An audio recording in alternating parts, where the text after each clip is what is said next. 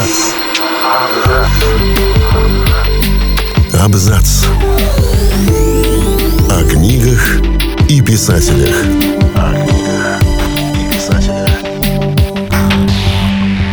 Всем привет, я Олег Булдаков, и сегодня я расскажу вам о писателях, чьи псевдонимы не раскрыты до сих пор.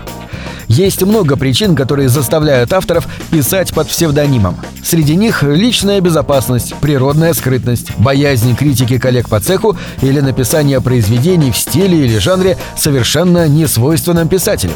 Известен случай, когда много лет назад Мэг Кэббот создавала любовные романы сразу под несколькими псевдонимами, сразу для трех издательств. Ни читатели, ни издатели не подозревали об этом и радовались многочисленности хороших авторов в этом жанре. Чаще всего, получив признание, авторы выходят из тени, раскрывают настоящие имена и становятся публичными персонами. Но случаются и настоящие разоблачения. Довольно известного писателя Ричарда Бахмана открыл публике клерк книжного магазина.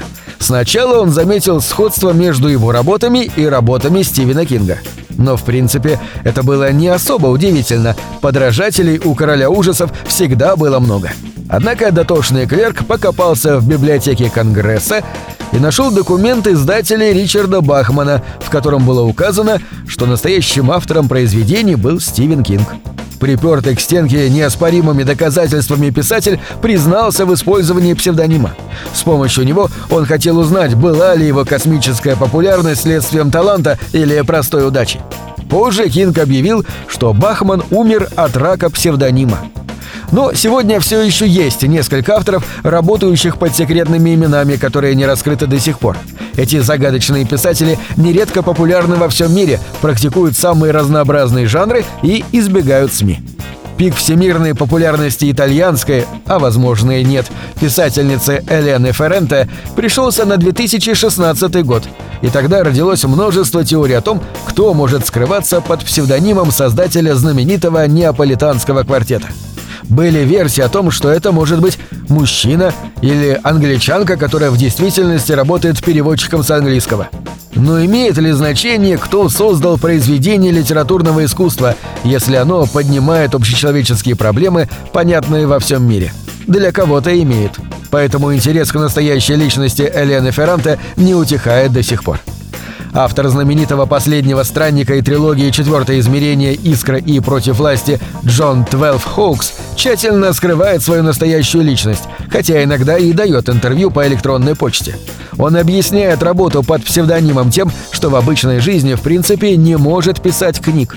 Как-то в интервью Хоукс заявил, что даже его семья не знает о его писательстве, а в обществе ему свойственна роль неудачника по американским стандартам успеха.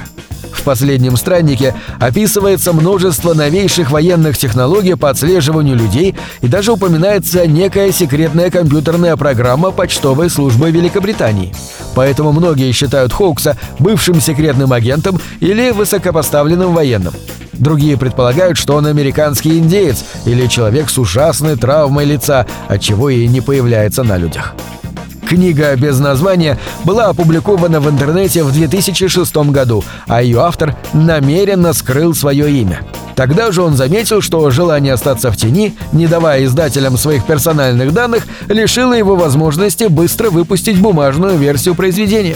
При этом нужно отметить, что его книги не вписываются в какой-либо конкретный жанр.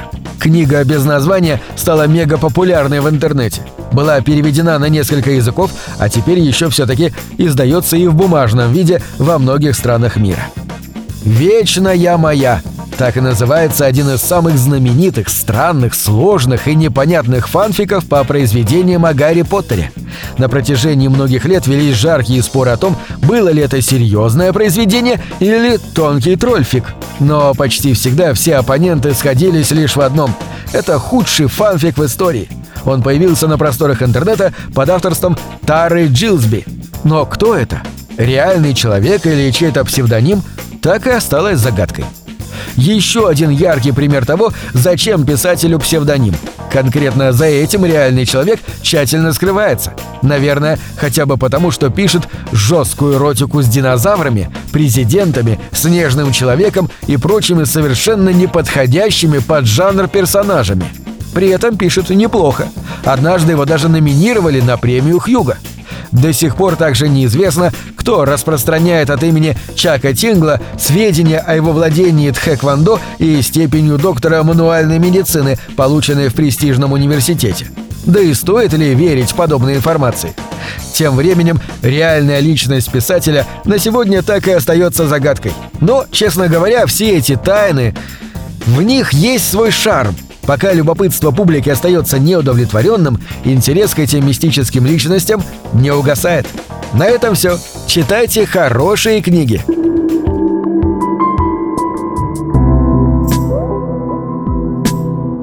Книги — это двери, что выводят тебя из четырех стен. С ними ты проживаешь другие жизни, а свою умножаешь в тысячу раз.